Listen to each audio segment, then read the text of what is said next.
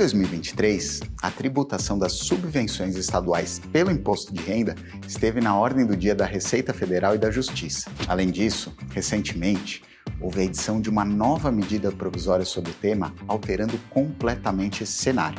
Meu nome é Tiago Milanese e nesse vídeo vamos entender a discussão que gira em torno desse tema e qual o cenário atual que envolve a tributação das subvenções. Em primeiro lugar, precisamos entender o que significam subvenções estaduais. Em resumo, as subvenções estaduais são benefícios tributários de ICMS concedidos pelos estados, como é o caso do crédito presumido, da isenção e da alíquota zero. E como essas subvenções impactam o imposto de renda?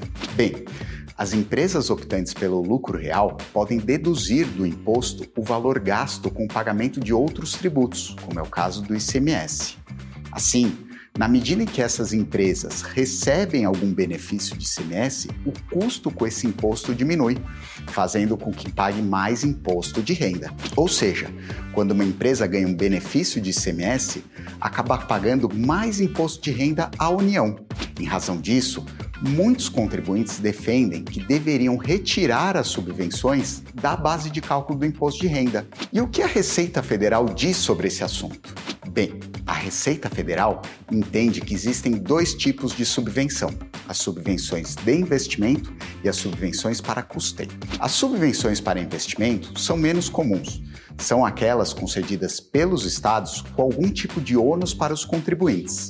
Já as subvenções para custeio são aquelas que são concedidas sem nenhum tipo de ônus para os contribuintes, sendo as mais comuns. Para o órgão, apenas as subvenções para investimento, aquelas concedidas com algum tipo de ônus, é que podem ser excluídas da determinação do lucro real. As subvenções para custeio, de acordo com a Receita, não podem ser excluídas da determinação do lucro real. Acontece que em 2017 houve uma importante alteração na legislação a Lei Complementar 160 passou a prever expressamente que todos os incentivos concedidos pelos estados seriam subvenções para investimento e que assim poderiam ser retirados da determinação do lucro real.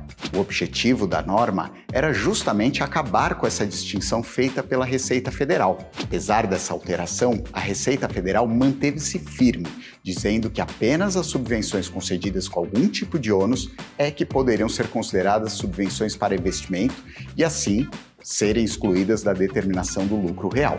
Acontece que em 2017 houve uma grande reviravolta na justiça.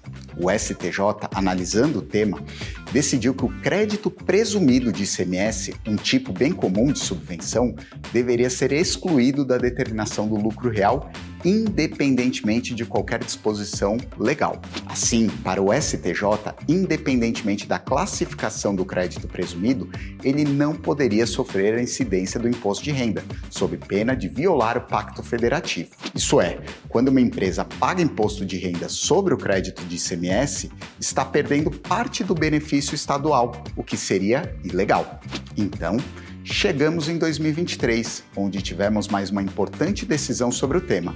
O STJ decidiu que a orientação firmada sobre o crédito presumido não seria aplicável às demais subvenções, como é o caso da isenção da alíquota zero. Mas, ainda de acordo com o STJ, essas subvenções poderiam ser excluídas da determinação do lucro real desde que fossem obedecidos os requisitos impostos pela lei que trata do tema, como, por exemplo, a constituição de uma reserva de subvenção. Agora, mais recentemente, o tema sofreu uma nova reviravolta com a edição da MP 1185.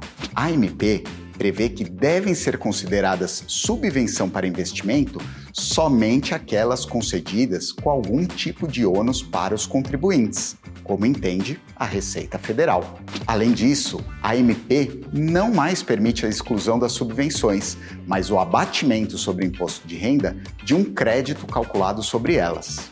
Diante disso, tendo o cenário colocado, temos que a partir de janeiro as empresas não mais poderão excluir as subvenções da determinação do lucro real, a não ser aquelas empresas que já possuem decisões favoráveis na linha do STJ, que poderão continuar excluindo o crédito presumido do ICMS.